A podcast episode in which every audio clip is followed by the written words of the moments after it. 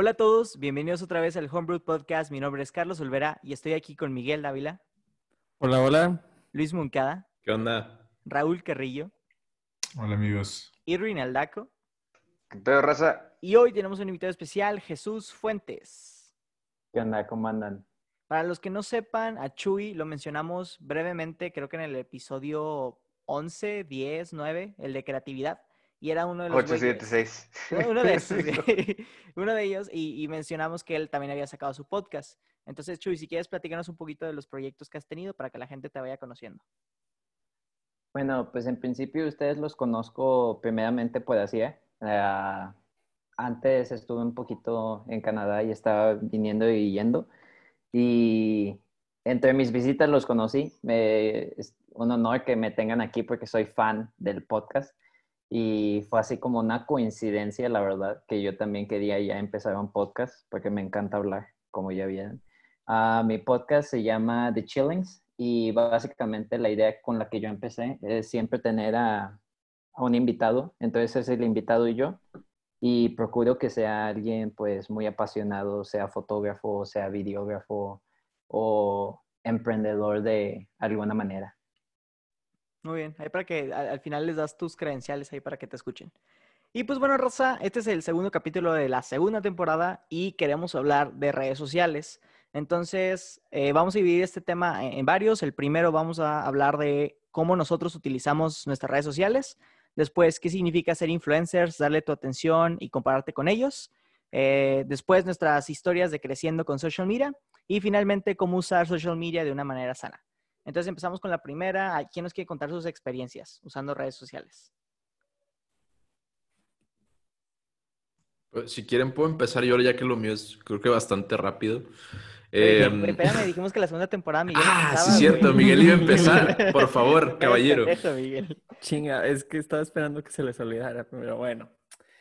Yo, la verdad, sí uso social media. No uso Twitter. Eh, Facebook para memes, eh, ¿qué otras cosas? TikTok no lo, no lo uso, Snapchat lo desinstalé ya hace tiempo y ahorita creo que el que más uso es Instagram. Y bueno, ¿qué puedo decir de Instagram? De Instagram, la verdad, yo no, no tengo mucho, no subo mucho contenido a mi cuenta. Y bueno, no es que sea contenido, realmente es como que, pues, fotos de mí. Creo que la última foto fue hace como de diciembre del año pasado. Y realmente no, o sea, nada más lo tengo como para estar viendo. Cuentas que sigo, sigo de, pues, de todo, desde que pueden ser personas que tienen algún, este, algo, digamos, inspirador, o este que, personas que son amigos, o simplemente alguno, uno que otro influencer. No, de hecho, creo que no sigo, no, sí, uno o dos este, cuentas de arte. Tengo muchas cuentas de arte que sigo. Este, pero el punto es que realmente no, o sea, nada más estoy más que nada de watcher. No soy tanto de contenido y la verdad lo uso como para perder el tiempo. Ah, y cuentas de memes. Creo que eso es en, en lo que más eh, gasto mi tiempo dentro de Instagram. O sea, ver puros memes. Nunca los mandas. No, bueno, es que memes no sé por qué la, a la gente les gusta. Bueno, nada más comparto los memes cuando son de Facebook. ¿Cómo que no sabes por qué a la gente les gustan los memes? No, no, no, eso no, no. Piel, o sea, compartir memes de Instagram. O sea, porque no son tan buenos, o sea, son más que nada como imágenes o videos. Y en Facebook sí Uy, son espérame, los chidos. espérame. Todos los memes son imágenes o videos. No hay otra, Ah, no hay otra manera. Touché, touché, pero... Pero como, o sea, que, que quiero pensar que a lo que querías llegar era que en Instagram como que no se te antoja ver memes, pero en Facebook sí. O sea, sí los tengo, pero para estar como que viendo así de que swipe, swipe, swipe. Y Facebook, normalmente los únicos posts que, que hacen son de puros memes, excepto los posts de Monkey que son este ya, este, bueno, son posts de Monkey realmente que son comprometidos socialmente. Este, son muchos de, de crítica o de opinión o de información para dar una perspectiva que no todo el mundo tiene. Esos son los posts que normalmente hace Monkey. Bueno, no voy a meterme en sus cosas porque pues ya él les platicará. Pero el punto es que sí, ese es como yo uso yo mis plataformas sociales, etcétera. Pues yo, por ejemplo, yo te estoy mandando ahorita memes de ASMR, son los últimos que te he mandado. Ah, sí. El de los perritos tomando leche. No, ¿eran gatos o perritos tomando leche? No A Mike mándale del Mukbang, güey. Eso Mándale gente comiendo con la boca abierta, güey. lo van a, le van a dar turn on. Miguel se duerme escuchando eso. Uy. Güey, pero mira, yo tengo una pregunta para ti. Sí, dale. ¿Por qué, por qué no usas, por qué, ponle tú, por qué no posteas cosas en tu Instagram? Mira, la verdad, soy malo tomando fotos, eh, e incluso tomándome selfies, y la verdad es como que no, pues eh, eh, siempre he disfrutado más de ver en lugar de yo hacer las cosas en ese sentido de, de, ah, sí, de, lo- de los medios sociales. No me gusta. A ti te gusta ver, pues. Me gusta ver. Se sienta y observa. No le gusta entrar a la acción. Ya ni porque tienes una glándula bien grande, güey. Hay otras cuentas tipo premium para ver también que no son. Sí tengo. No, no. Tienes TikTok Premium. TikTok Premium. A ver, Jesus, Ay, bueno, ya, ya sabemos que Mike no usa sus redes sociales. Dinos tú cómo usas tus redes sociales. Pues yo de hecho apenas lo que iba a comentar con Mike es que de hecho tú, tú y yo, Irving, cuando terminamos el podcast en el que, que de hecho va a estar en la segunda temporada del mío, ah, estábamos hablando del hecho de que este Irving, ah, ¿cómo se dice?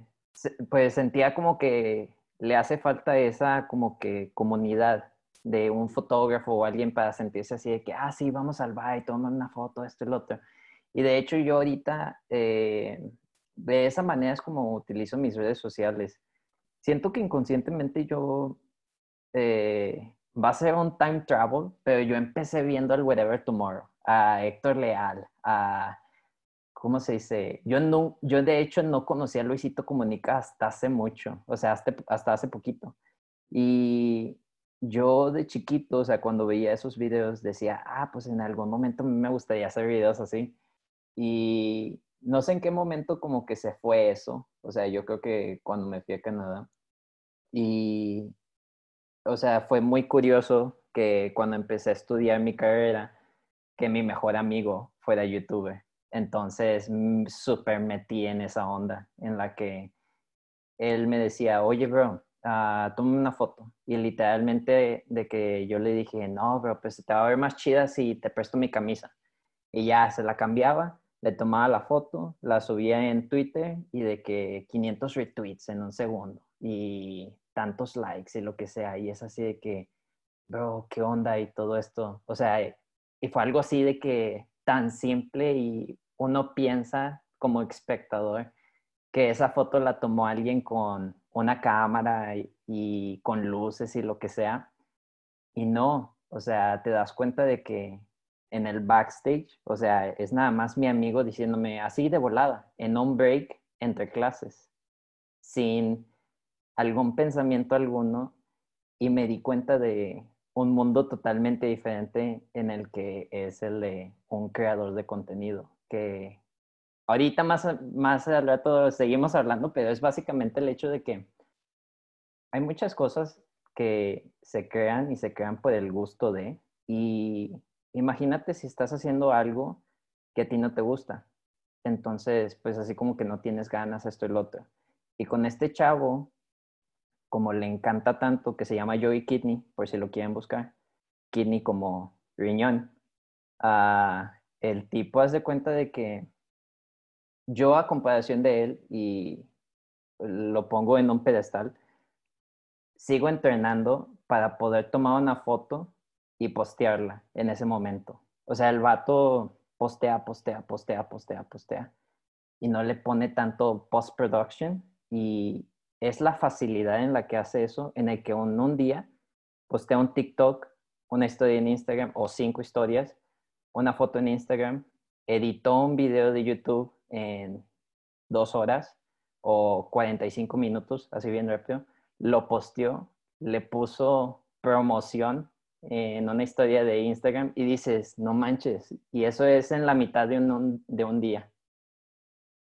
Entonces, así como que yo me metí mucho en ese mundo, me encantaría estar en ese mundo, es de las razones por las cuales me empecé el podcast, porque dije, hablo mucho y quiero disfrutar lo que hago, entonces voy a hacer un podcast, porque empecé haciendo un live en IGTV y esos están como que para nada más para 15 minutos y dije, bro, ni siquiera puedo decir una idea.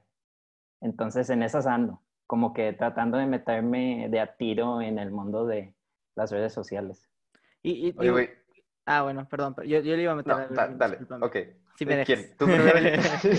¡Chingado! Yo- yo- A yo ver. primero. No, yo, yo te iba a preguntar, o más bien a, a afirmar, Jesus, que como tú dices, eh, no puedes ahorita iniciar ningún proyecto y esperar que funcione si no le creas una cuenta en alguna red social. Eh, desde, ¿sabes qué? Voy a empezar mi negocio de chiles, entonces voy a abrir mi Instagram y, y desde ahí voy a empezar a jalar gente. O sea, no conozco ahorita ningún empleo que se quiera tomar serio y quiera crecer que no se haya puesto al menos en una red social.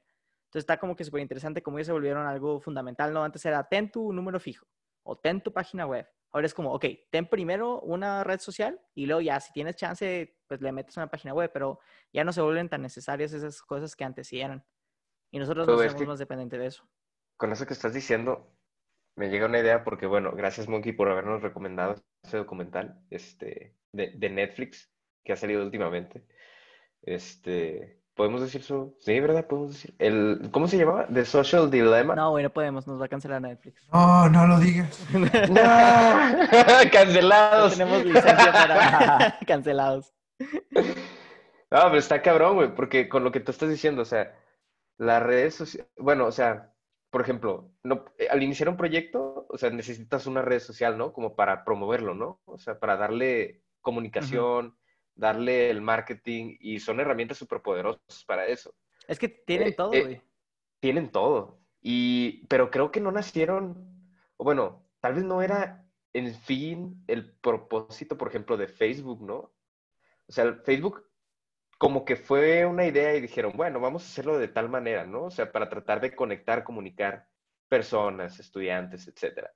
Y luego ya ahí fue evolucionando el pedo hasta convertirse en máquinas de, o sea, de marketing al necesitas tenerlas a huevo. O sea, Sí, y bien poderosas. Me acuerdo hace unos, ¿qué te gusta? Cinco o seis años. La gente se puede enterar a través de Twitter que en Egipto estaban teniendo un una tipo de guerra o, o censura o algo así, que la, nadie se había dado cuenta y se enteraron porque gente empezó a tuitearlo, ¿no? Entonces también se volvieron herramientas muy poderosas que están ayudando como que mover. Eh, lo, lo vemos muy claro cuando uno, el presidente, pone tu Trump, tuitea algo, güey, y la economía se mueve y, y la, digo, la facilidad de agarrar un celular, escribir tres oraciones, mandarlo y que todo el mundo lo vea. Güey, los stocks de Tesla, güey. Los stocks de Tesla, sí. de Elon Musk Sube, les da baja, para arriba, güey. para abajo en tres segundos. Sí, está bien poderoso. A ver, Roy, ¿cómo utilizas tus redes sociales? Pues justamente yo creo como mercado, la verdad. O sea, antes de venirme para acá, para Estados Unidos, que empezaba, quería empezar a escribir, ya lo tuve que dejar por, pues porque acá ha sido mucha chamba, pero cuando empezaba a escribir, las redes sociales era la manera de darse a conocer realmente. Y fue donde empecé a estar más activo porque quería tener más, más audiencia que pudiera leer mi contenido, comentar, generar personas, ¿no? Generar likes, eh, que, que llegara a más personas. Fuera de eso, eh, pues yo creo que parecido como Miguel, o sea, de repente subo una que otra cosa a Instagram cuando I feel like it, pero raro, la verdad, rara vez, de, de vez en cuando. Yo creo que una vez al mes o una vez, dos veces al mes a lo mejor. Roy, pero una, una duda. ¿Las subes una vez al mes porque crees que no tienes el contenido para subir o porque no tienes la costumbre de meterte y subir cosas? Mm, no, porque no, como que no, no me nace mucho. O sea, no sé si es porque no tengo el contenido adecuado o porque... No, hasta eso sí tengo fotos o cosas así que subir, pero no sé, solamente como que no me nace mucho el, compartirlos. Y de repente digo de que, ah, pues quisiera compartir esto con la raza. Y ya lo subo en una historia o así. O de repente mi hermano, no sé, edita una foto y me dice, ah, pues edité esta foto de no sé cuándo o así. Digo de que, ah, déjame la subo para tenerla ahí, ¿no? Como, fue- como si fuera un, como un drive, como para que esté ahí, pues, para los siglos de los siglos. Amén. Pero, ¿el drive para quién es? O sea, ¿tú, tú te metes a tu cuenta de Instagram y ves tus fotos antiguas o las ves directo de tu eh, aplicación de fotos en tu celular? Eh, no, pues es que eso está, está como muy, muy avanzado. O sea, Como que está muy avanzado. Te estoy preguntando que si tú ves tus fotos en tu Instagram o mejor las ves en tu aplicación de fotos. es que, o sea, como que no, como que ninguna de las dos. O sea, como que no veo mucho mis fotos, ¿sabes? O sea, de repente las veo o Las así. tomas y las dejas ahí y Como que ahí se quedan, ajá. El baúl Ajá. de recuerdos. Como un baúl, exactamente. Yo Pero, igual que, que Raúl. pero, o sea, hay momentos donde luego conoces a una persona, algún extraño, o a una chava o así, o a, o a un vato, whatever, o, o un familiar, no sé. Y, y está bien tener ahí un, como una pequeña carta de presentación, pues, que es medio, es medio tricky o es medio falsa, pero da cierto panorama. O sea, Oye, también por eso me gusta tenerlo, sí. Te iba a preguntar algo. ¿Tienes algún así como que un social pressure de que tengas que postear mínimo una vez al mes? Porque aquí mi duda es, entonces, ¿por qué posteas? ¿Sabes? O sea, así como dice Carlos, o sea, porque no nada más te dejas tus fotos para tu, tu librería. O sea, y no sé si lo hayas pensado o si alguno de ustedes lo haya pensado, se sienten así como que con un social pressure de que, ah, no manches, ya pasó una semana, ya pasó dos días, ya pasó un mes, tengo que postear algo. Fíjate que yo estoy, no sé, yo, yo siento que eso del social pressure, de sentir que tengo como que una obligación después de cada cierto tiempo de postear algo, siento que eso no lo tengo, siento que es como a la inversa. O sea, como, no sé, o sea, ah, no sé cómo explicarme. O sea, de programar, pues. Programar Instagram. No, no, no, no. O sea, que, que la presión social no es tanto por el hecho de que tengo que publicar, sino por el hecho de que no sé qué publicar. Eh, o sea, tal vez me la quiebro mucho pensando y diciendo de que, ah, me gustaría de que, no sé, por ejemplo, tener una foto chida y postearla. Este, pero a veces pienso mucho, o bueno, yo me voy así como que divagando en mis pensamientos en tal vez decir de que no, pero es que si la tomo con mi celular va a salir bien chafa, güey. Y, y, o sea, no sé, por ejemplo, prefiero de que esperarme a que alguien con un buen celular me la tome o con una cámara o lo que sea y decir de que, ah, bueno, ya teniendo de que algo que yo considere chido, ahora sí ya subirlo como contenido, ¿no? Como, no sé, no sé si decirlo como, Sí, como o sea, digno No sé, de no la sé, güey. plataforma, güey. Yo no, yo, no, yo no te estoy comprando tu Sí, no, güey. Déjame digo por qué, y déjame digo por qué. no, güey. Porque tú estás diciendo si a mí no me gusta, pero realmente te aseguro que hay muchas fotos en tu carrete que sí te gustan, pero dices, no, es que a los demás no les va a gustar y no va a tener, no va a tener Sí. suficientes como que likes, ¿sabes? Entonces no lo estás haciendo Exacto. por ti, lo estás haciendo por los demás.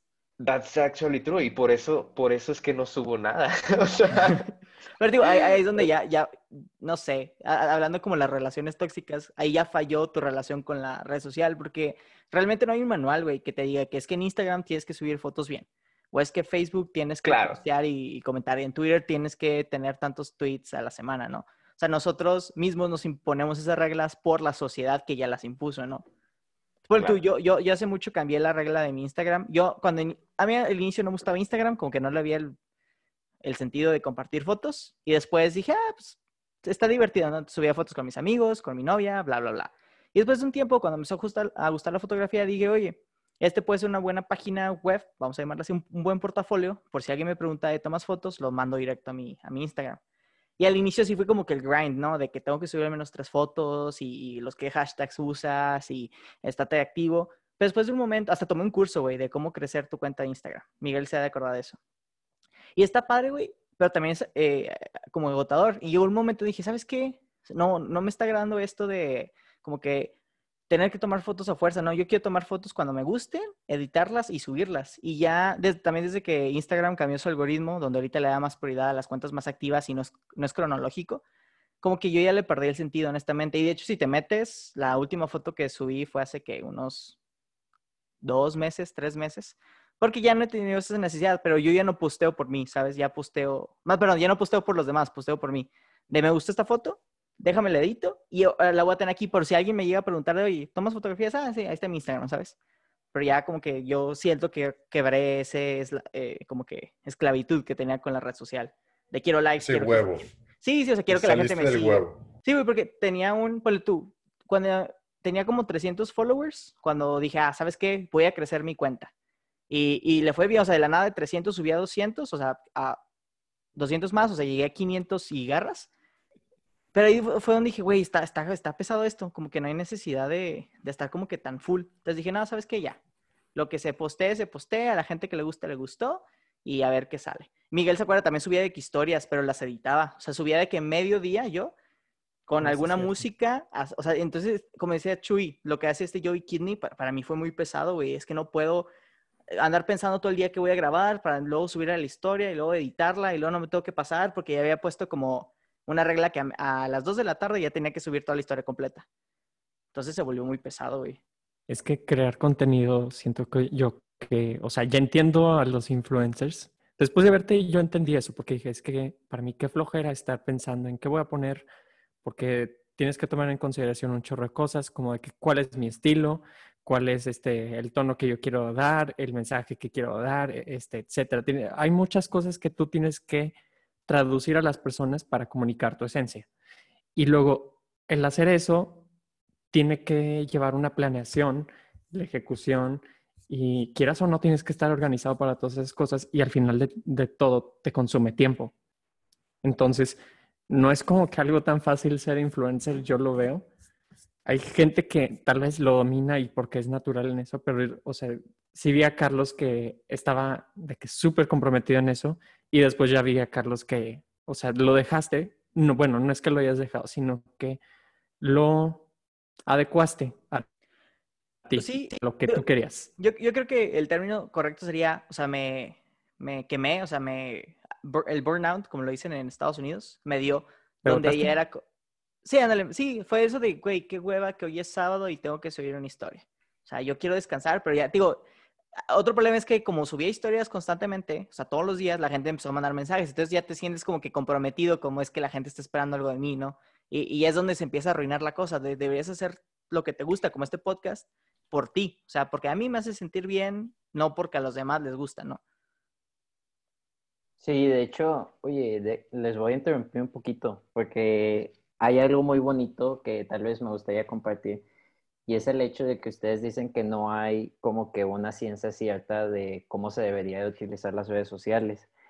Y siento yo que, o sea, no quiero decir que sí la haya, pero sí me gustaría compartir lo que piensan creadores de contenidos. O sea, Joey Kidney, él, por ejemplo, ahorita con su novia, cuando apenas estaban quedando y me contó de ella, me dijo, su Instagram es lo que debería de ser el Instagram de todo mundo.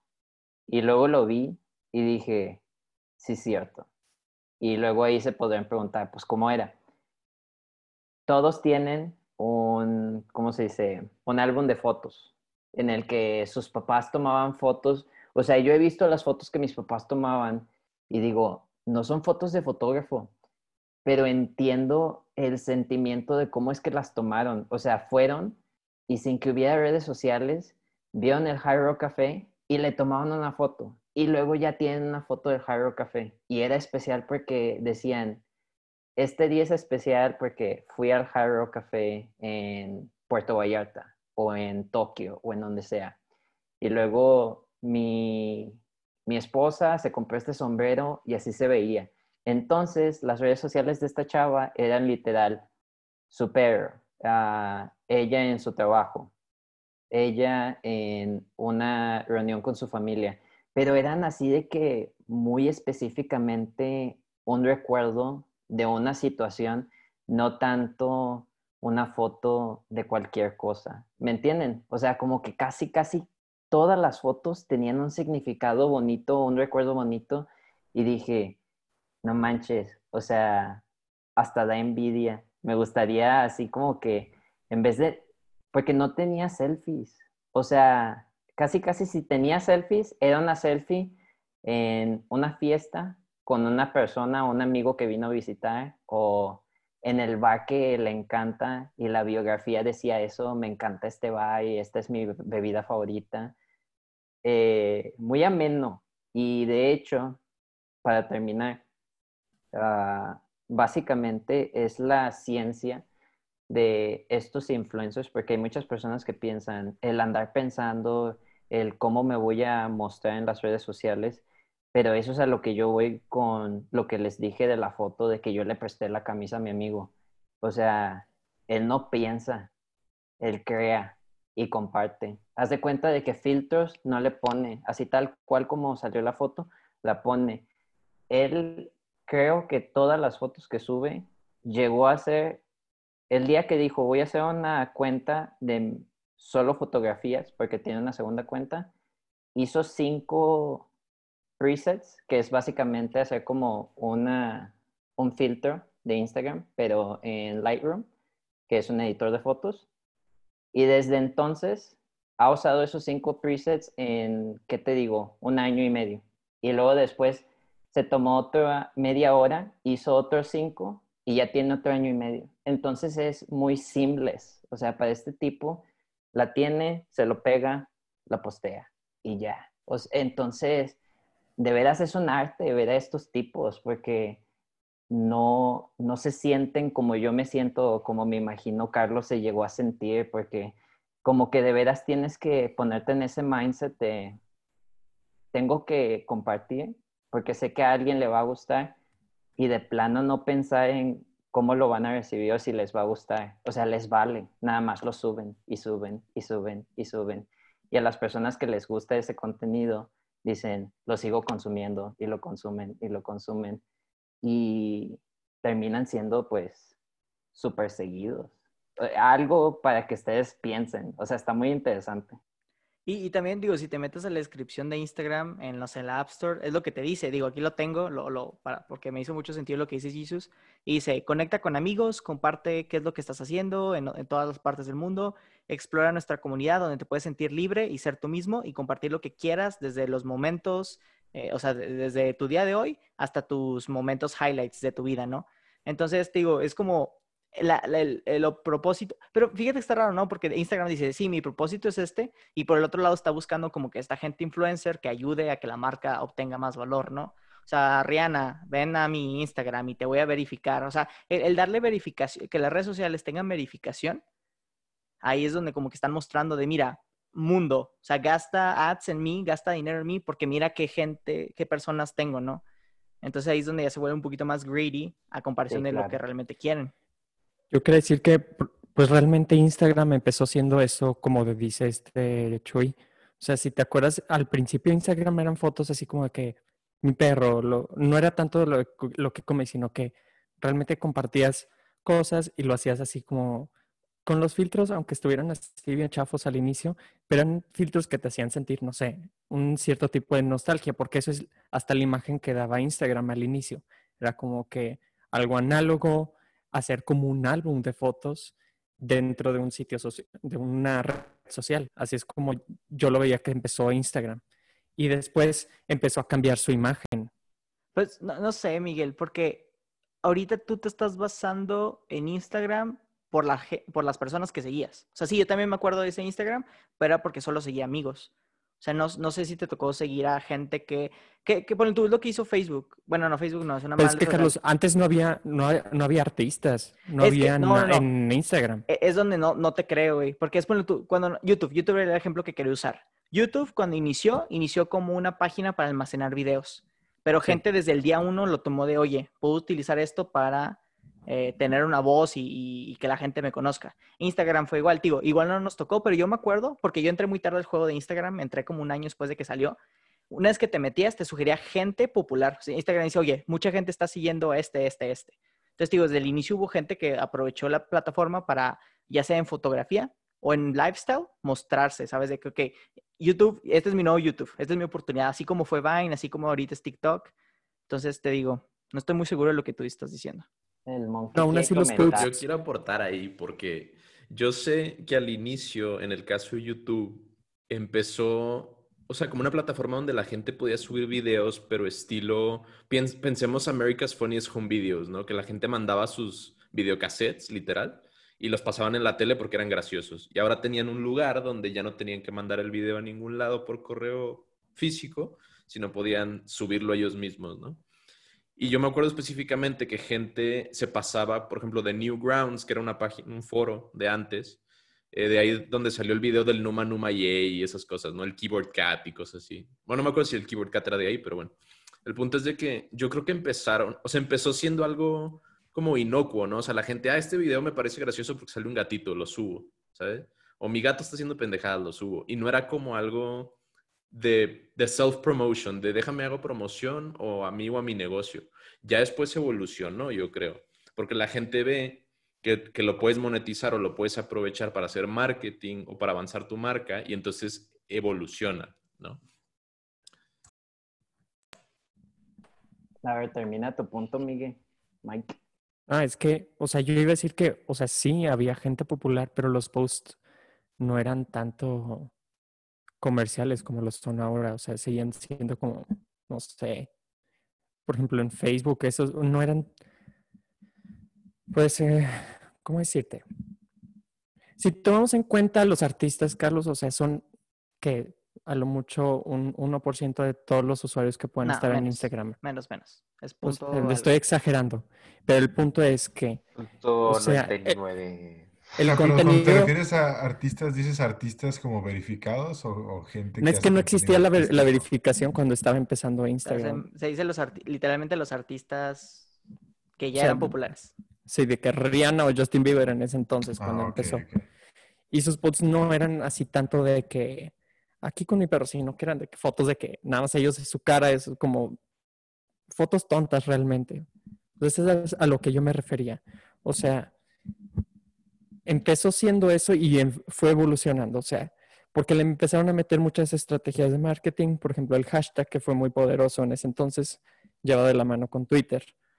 Y con el hashtag ya podías tú filtrar varias cosas. Cuando se metió ese filtro de búsqueda de hashtag en Instagram, empezaron a la gente a descubrir más y ahí fue cuando empezó de que haber más así de que recomendaciones que podemos meter a Instagram y pues eso es lo que me refería.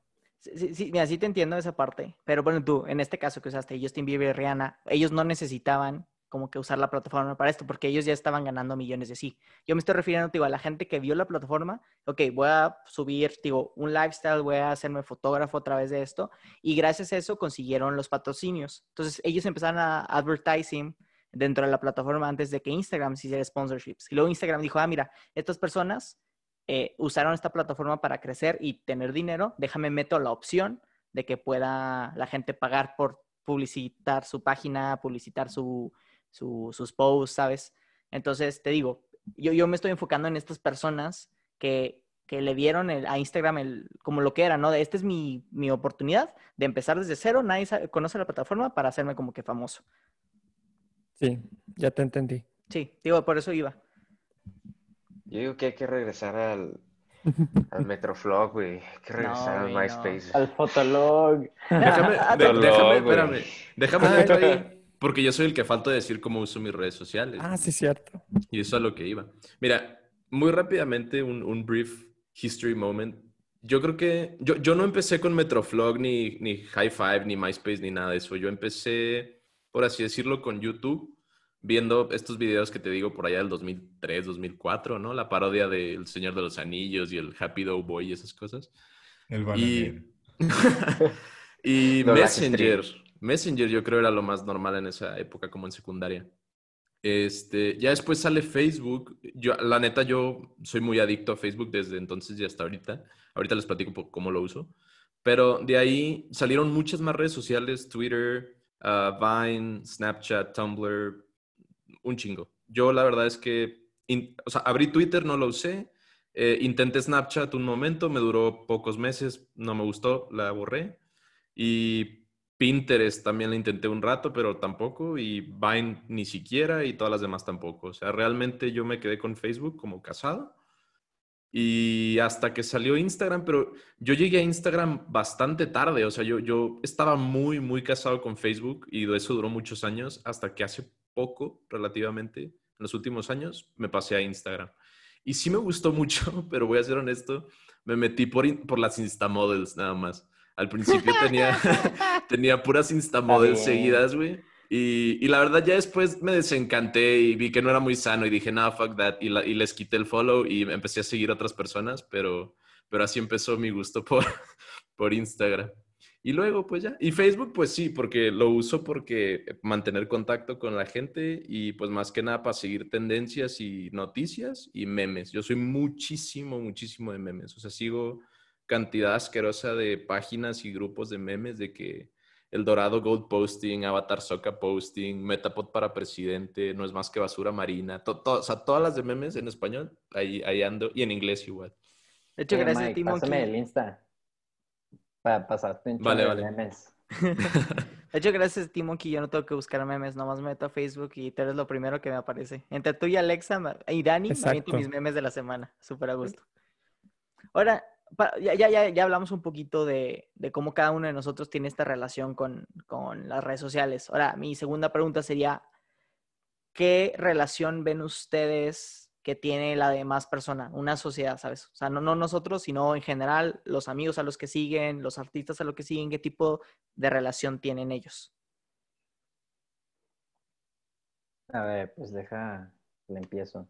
Yo siento que ahorita ah, hay un tabú eh, muy feo de las redes sociales y es el, el juego de los números. De hecho, a Kanye llegó a decir algo que hasta el día de hoy siento que es muy icónico y es el hecho de que dijo, el que Instagram tenga cuántas personas tú sigues y cuántas personas te siguen es como si tú tuvieras una camisa en el que dijera qué tan grande es tu, tu parte masculina. Tu verga. A la Exactamente. bestia, Miguel. O sea, haz de cuenta. glándula de Eh, timo. Miguel, Miguel, La glándula, la la glándula así de- Ah, Entonces, o sea, sí, así como dice Mike, es, es algo así como que muy secreto, siento yo. Y de hecho, si no fuese por Kanye, el dueño de- y CEO de Twitter y de Instagram, no estarían ahorita haciendo lo que hicieron en Canadá por varios meses. Yo lo viví. Quitaron los likes, o sea, los números de likes de cada post y quita y, o sea, si tú te ibas al perfil de alguien más, no veías cuántas personas seguían y no veías cuántas personas ah, lo seguían. Y la verdad, a mí me encantó esa idea porque siento yo que esto, si yo pudiera mejorar ahorita las redes sociales de mi manera, es de esta manera. Es, sigue a todas las personas que quieras seguir y te vas a dar cuenta de que hay muchas personas que no quieres ver todos los días, porque están las personas que quieren hacer mucho contenido y dices, pero es que apenas conocí al güey. O sea, a mí me interesa más ver qué onda con Mike en vez de, o sea, si cuentas consecutivamente 15 segundos y esta, este vato, esta persona está posteando cuatro minutos de historias e inconscientemente las ves siempre que andas scrolling en tu celular todos los días, es de que le diste a este güey que, o sea, entre eso y las publicaciones, leer la biografía, una hora de tu vida al vato y, y tal vez se te perdió la foto del Mike que querías ver o de la que están hablando tus amigos. Y ahí a lo que yo voy es que para poder, yo siento ahorita, hoy en día, consumir las redes sociales de una manera saludable, hay que seguir a todos y luego hacerse una carpetita de saved en Instagram, darle unfollow a todas las personas que, o sea, postean un chorro que dices, ahorita de momento no las quiero seguir, pero guarden una de sus fotos en esa carpetita de save y luego di, así que digan, oye, ¿qué pedo con esta persona? Hace mucho que no sé de él. Vayan, le den clic, denle follow o vean su perfil, porque a mí personalmente me ha pasado que es muy definitivo el cortar con alguien en redes sociales. O sea, ¿cuándo ustedes se van a acordar de una persona que eliminaron y su nombre completo? ¿Me entienden? O sea, ya lo eliminaste y ya te olvidaste de esa persona. Entonces siento que es un corte muy definitivo, muy gacho y que ah, siento que es una práctica que se debería de practicar ahorita. O sea, yo ahorita lo estoy haciendo para, como por ejemplo, yo me di cuenta que estoy, se siente bien feo porque como la mayoría de mis amigos o donde yo quiero vivir es en Canadá, estoy viendo todas sus historias y estoy como que atrapado en esta ilusión de que todavía estoy allá, porque veo todas sus historias. Entonces todo el contenido que veo es canadiense. Y luego cuando no estoy en el teléfono, de vuelta en la realidad aquí en México. Y es así de que, ¿sabes qué? Hasta cierto punto siento que debería ser más saludable que vea las historias de Carlos, de Irving, de Raúl, de Mike, de Monkey, porque son personas que están aquí. ¿Me entiendes? O sea, estoy tan desconectado de mi entorno.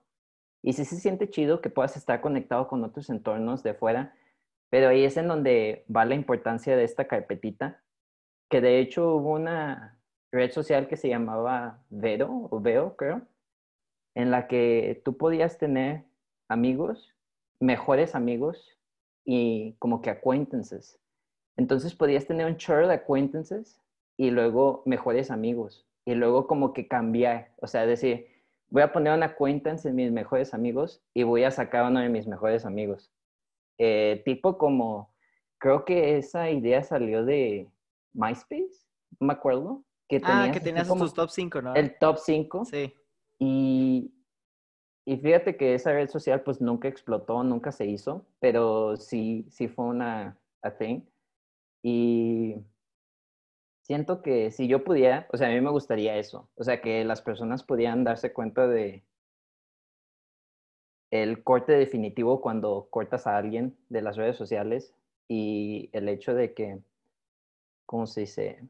Pues no, no, no, no debería ser tanto así, o sea, y la razón en la que me encuentro tan haciendo un conflicto es por el hecho de que las personas les cae bien gordo cuando les das un follow. Porque lo ven, lo notan, ven ese número que baja y también ven el número cuando sube y se ponen a buscar y ver quién fue. O sea, hay incluso aplicaciones en las que ves quién te dio un follow. Entonces es un tabú bien, bien gacho. Es el juego de los números. Yo me iría, Güey. Yo no Ay. sabía eso. Sí, aplicaciones para todo, Mike.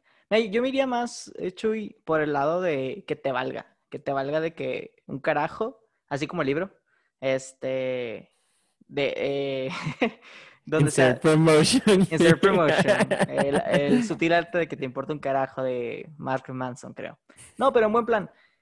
Que, que te valga madre. O sea, yo, yo estos tres güeyes que tienes aquí, tres diciendo Irving, Monkey y Roy, yo los dejé seguir en prepa. Porque los güeyes no subían nada. Dije, pues, ¿para qué los sigo si estos mensos no, no hacen nada, güey?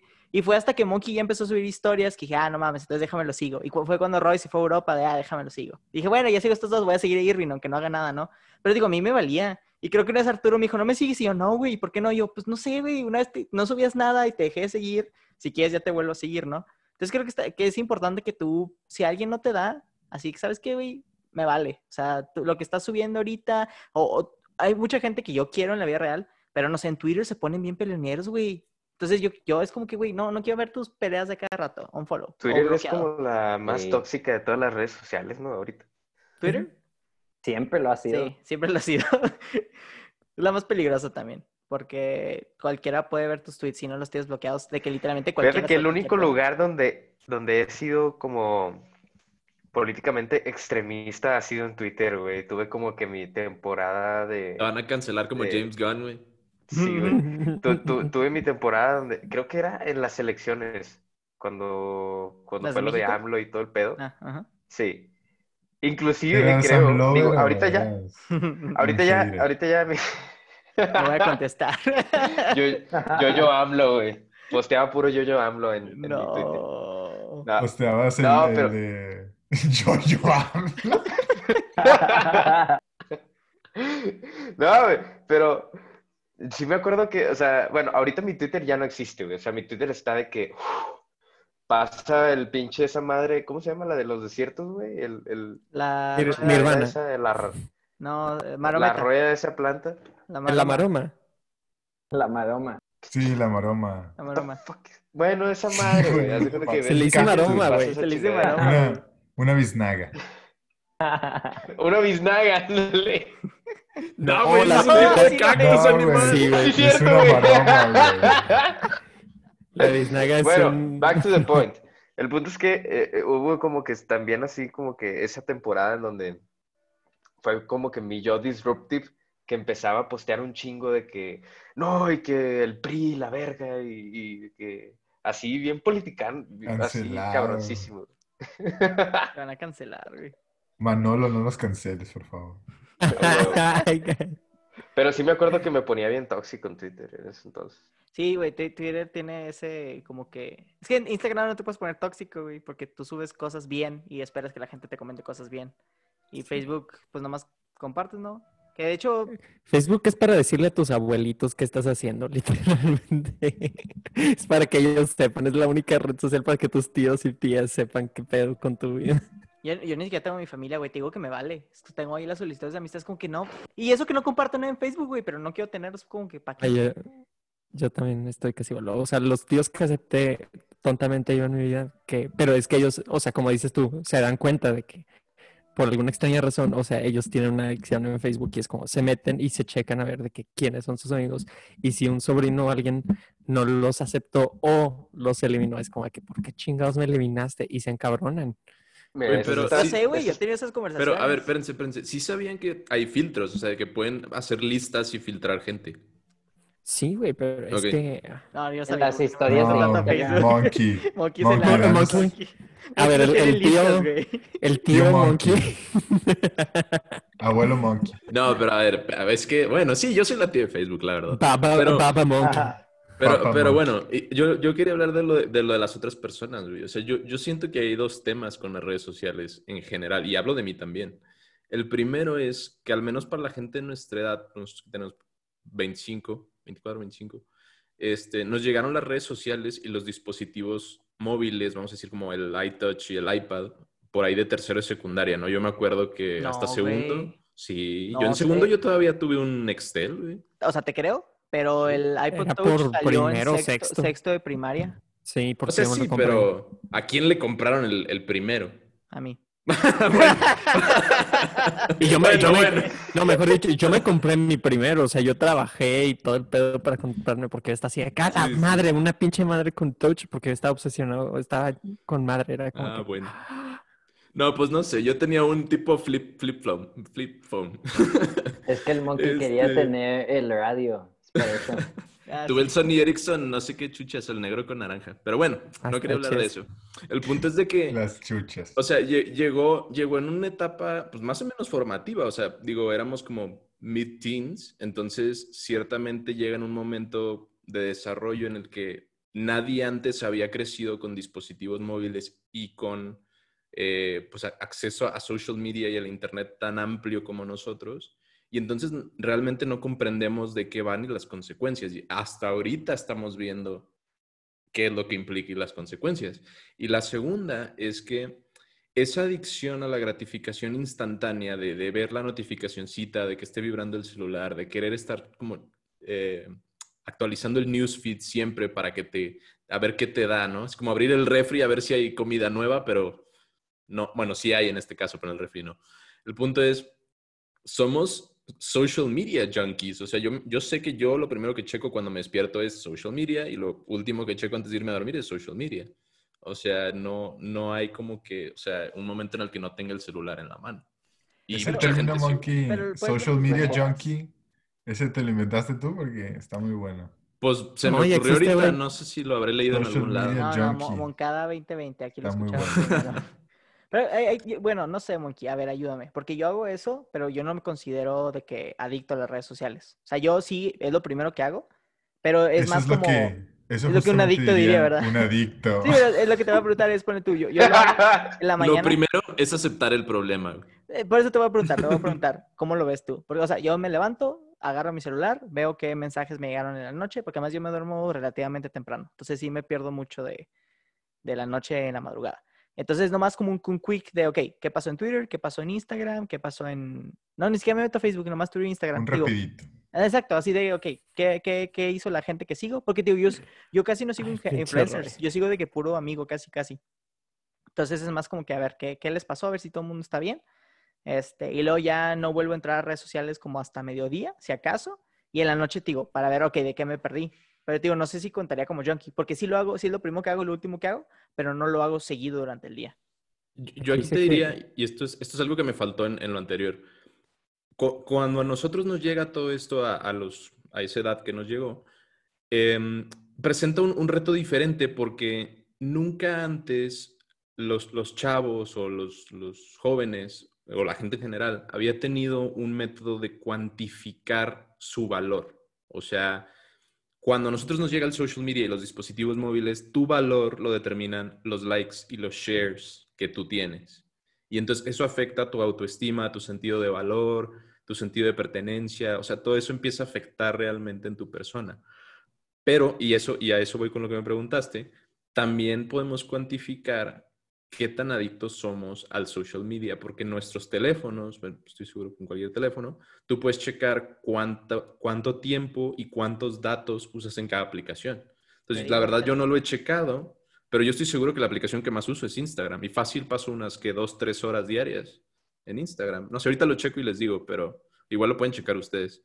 O sea, Instagram y Facebook estoy seguro que es un, un par, tres horas, maybe. Aquí lo tengo y es fin de semana. Ah, WhatsApp 35 minutos. De seguro, ah, fue porque vi el video que nos mandó Dani de ahí en el grupo, yo creo que por eso se fue. Facebook 14 minutos, Instagram 9 minutos, Twitter 11 minutos, TikTok 2 minutos y son las 10 de la noche. Yo digo que está bien, ¿no?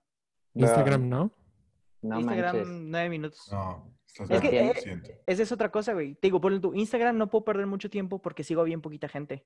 Entonces, yo me acabo los. Ya ves que te dice de que ya has visto todo. Me lo acabo en menos de un minuto. Y luego las historias, normalmente veo, o sea, veo las primeras que me aparecen de gente que sí me importa y las demás nunca las veo. Entonces, digo, no tengo. Y luego en Twitter también, o sea, es checar rápido. Y en Facebook no hago nada. Facebook, literalmente dejo de ver Facebook cuando se acaban los memes de Monkey o los memes de Alexa. Porque nomás me meto para ver memes. Bro, déjame te interrumpo porque se me fueron varios temas que quería decir de todo lo que compartieron. En principio quería compartir que ah, la razón por la cual yo creo que Twitter está bien peleado es porque hay comunidades, así como hay comunidades de la familia en Facebook. En, o sea, no es como que Donald Trump esté bien prendido en su Instagram, sacan. O sea, los políticos están en Twitter y es por eso que ahí está ese odio, esa riña, por así decirlo. O sea, las personas que son así tipo CEOs, que los encuentras en LinkedIn, también están en Twitter y las personas que son activistas y todo eso también están en Twitter muy activos. Otra cosa que iba a decir es que al punto de Monkey, ah, las personas que empezaban a agarrar las redes sociales así de un principio cuando salieron, así como nosotros, eh, no es coincidencia que cuando el Whatever Tomorrow fue, ah, ¿cómo se dice? Pues así de grande, que los demás influencers tuvieran la misma edad, porque fueron personas de la misma edad que vieron una oportunidad y que eran inteligentes, o sea, jóvenes, y que dijeron, oye, no manches, voy a empezar a compartir mis videos. O sea, no es, no es coincidencia que Héctor Leal tuviera por ahí de la misma edad, todo el crew de Whatever Tomorrow, Ben Shorts y todos ellos. Y, o sea, no era como que hubiera niños influencers, sacan. O sea, eran así como que, y fue porque fueron las primeras personas inteligentes que supieron de la red social. Y que ahorita está bien canijo porque ya estamos viendo muchos chicos jóvenes influencers porque ellos crecieron desde un principio a los 3, 4 años con una tablet y ya están viendo influencers. Entonces, o sea, hay niños chiquitos que dicen, cuatro años, quiero ser youtuber, quiero ser tiktokero, lo que sea. Y luego, para el último, para decir de este Carlos, no eres junkie, eh, vivimos en, una, en tiempos en el que la red social ya es, o sea, mira, te lo voy a poner simple. No vas a encontrar un fotógrafo que no tenga un iPhone nuevo o un teléfono así bien chido nuevo y que no lo utilice como herramienta de trabajo, sacas. O sea, es ahorita el teléfono, el Twitter en la mañana es el periódico de hoy. O sea, ¿cuándo te vas a levantar tú a ver el periódico a comprarlo? No, eso ya todo lo ves en Twitter, entonces no eres junkie. Siento que nada más es la, la modernidad del día de hoy a como es, sacas. Uh, no lo Sí, había visto totalmente de acuerdo, sí. Pero, o sea, sí hay una diferencia, porque sí está bien que te levantas y ves las noticias, o quieres buscar un fotógrafo o un nuevo servicio, pues vas a Facebook o vas a Instagram, checas el portafolio. Pero también es una realidad que existe, como dice Monkey, o sea, en tu momento de ocio, en vez de, no sé, güey, salirte a dar una vuelta o a respirar o a tocar guitarra o no sé, cualquier otra pendejada, güey. En tu momento de ocio lo utilizas para, pues nomás, para estar ahí, como dice Monkey, cargándole a Pues, ver qué sale. Como ir al güey, no baño, sé. güey, y ver Twitter. O sea, ¿qué haces? Sí, sí, Sí, o ¿no? sea, o sea, como que sí hay, sí hay cierta, sí ha creado una cierta necesidad que antes no existía y es esa, es esa instant gratification que también mencionaba Monkey, que yo creo que va a sacar su masters en Facebookology o algo así. Le Facebook, van a dar en Facebook memes. verificado en Facebook. Es como, es como cuando ya te das cuenta que es como que una dependencia, o sea, el hecho de que, por ejemplo, tú sabes que, que ya checaste tu celular, que no tienes notificaciones y lo dejas ahí como que ahí pues en la mesa, ¿no? Y luego estás haciendo algo y luego como a los cinco minutos, así bien pendejamente, o sea, tú sabes que tu celular no sonó, tú sabes que no vibró, o sea, esas son las indicaciones de una notificación y aún así vas, agarras el celular y es de que, "Uh, a ver si de casualidad no llegó algo, o sea, como que dices de que, ay, güey, o sea, Bro, va a sonar bien feo, pero te voy a decir algo. Es- siento que es como la, la música. O sea, cuando salió el heavy metal, era del diablo. Cuando salió el rap trap, o el rap primero, con Tupac y Biggie, del diablo. O así de que bien mal. Y ahorita con el trap, que venden puras drogas y esto y lo otro, bien mal. Y luego, o sea, siento que las redes sociales, yo te puedo decir así muy confident, te puedo decir que gasto la misma cantidad de tiempo cuando era niño viendo tele que viendo el celular. O sea, nada más lo cambiamos el dispositivo. Antes yo tenía la tele prendida y no la veía y nada más estaba ahí como que dándole y siento que es así como que un poquito el hecho de, o sea, por ejemplo, de la nueva update de Instagram, que ya no puedes ver las fotos anteriores, o sea, de que te dice, hey, aquí se acabó. O sea, le puedes dar, quiero ver las fotos anteriores que ya vi o no. Y ahora paso menos tiempo en Instagram porque digo, oye, pues sí es cierto, ya las vi, pero te juro que antes yo ya las había visto y las veía mínimo cinco veces en el día, porque le seguía dando, o sea, no sé por qué. Y, eh, y siento que es lo mismo uh, como antes de que, quién sabe por qué, pero tenías la tele prendida, o sea, era así como que de ley.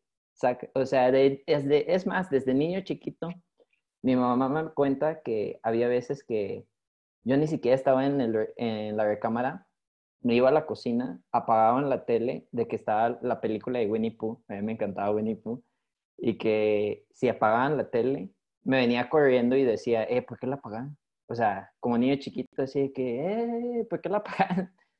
Y, o sea, siento que no, no es algo nuevo, nada más cambió. Antes era la tele, ahora es el celular, siento yo. Bueno, no sé, güey. O sea, yo, yo obviamente, más bien, sí sé, eh, para ciertas personas sí es eso, para otras es, no sé, ese es que tú dices que, como decía Irving, que checan el celular cada rato. Creo que están esperando eh, en este tipo de personas como su... De la nada lo siguieron mil personas y ya se puede hacer famoso y vivir de eso, ¿no? O sea, es esa como que sueño ah, trunco, donde si no, o sea, si no trabajas por eso no va a pasar mágicamente, ¿no? O sea, no por subir una foto te vas a volver viral. Entonces, como que también esa educación de, güey, es, algo que, sí, hay mucha gente que le pegó y le fue, pero la mayoría de ellos son casos de años de estar trabajando, ¿no? Y no suben una foto y esperan, ¿no? Es como, ¿qué, qué, qué contenido de valor le estás dando? Y el segundo a decir que donde yo diría que tal vez sí tengo una adicción es con YouTube, porque ahora mi YouTube se transformó en mi tele, ¿sabes? O sea, en lugar de ver una serie, prefiero meterme a ver videos de 20, 30 minutos en YouTube. Creo que aquí mi única diferencia es que los videos de 20, 30 minutos que veo, la mayoría de ellos son para aprender algo nuevo. De que, ah, eh, no sé, el fotógrafo que mencionó mucho, Peter McKinnon subió un video. Ok, vamos a ver, igual es un tutorial, igual es un blog, pero lo importante es que voy a aprender de él. Ah, ¿sabes qué? Eh, Marcus Brownlee acaba de subir un video del nuevo celular. Ah, pues quiero aprender qué trae el nuevo iPhone o qué se vivió, ¿no? Y digo, sí tengo mis recreativos de, ah, a ver, voy a ver este güey jugando LOL.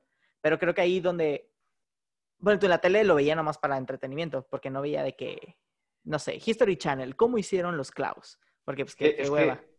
Alienígenas entiendo, ancestrales. lo que entiendo, Sí veía eso. Es, es Era como- fan. A, a mí todavía me queda esa pregunta, o sea, YouTube es una red, sí es una red Sí, sí, sí, social, en red social, güey. sí es una red social, pero es como una combinación extraña entre una red social y lo que nosotros, o sea, bueno, consideramos como, como tele, ¿no? O sea, así como lo que tú estás diciendo, o sea, es una mezcla donde tú puedes ver, o sea, puedes en- y tener como que tu red social de YouTube donde interactúas y te vas a los comments y Técnicamente es un servicio de streaming, ¿no? Tampoco, porque por ¿No? tu Netflix, eh, Bueno. si sube el director Umbrella Academy, no puedes mandarle un mensaje y esperar que te conteste. En YouTube, el youtuber manda un mensaje y si tienes algo importante que decir, o fuiste los primeros, puedes recibir que él te conteste, que le dé like a tu comentario, que lo opine, puedes pelearte con alguien más, ¿no? Y antes, no sé, no te gustaba el, el capítulo de los padrinos mágicos, te quedas con esas ganas de, ah, no me gustó, déjame mañana se lo digo a mis amigos. Pero aquí si no te gusta el video de alguien, le puedes decir, oye, güey, no estuvo padre lo que dijiste o estás cambiando, el típico, ¿no? De que ya no eres Sí. como antes. La fama te ha hecho diferente. Entonces eso es lo que ya le hace una red social. También lo puedes compartir, güey. O sea, digo, nosotros que nos compartimos videos de YouTube cada rato, eh, en la tele sucedía y tu única compartición era de que ma- ma- marcabas a tu amigo, eh, ahorita está el programa, vamos a verlo, ¿no? Y puedes Ah, Ahorita, ahorita que mencionas eso, sí, sí cuenta definitivamente como una red social, porque hay unos tipos que están en California y hace como, no sé, unos meses yo empecé a ver sus, como sus sketches y eran como cosas graciosas, ¿no? Como tenían ciertos personajes y, y hacían pendejadas graciosas, eran como ciertos skits o sketches. Lo que interesante es que en estos meses, como que entre ellos se conocieron, o I don't know, no sé qué pasó, y ahora ya tienen como un tipo multiverse de raza que está haciendo sketches, como que todos viven por ahí cerca.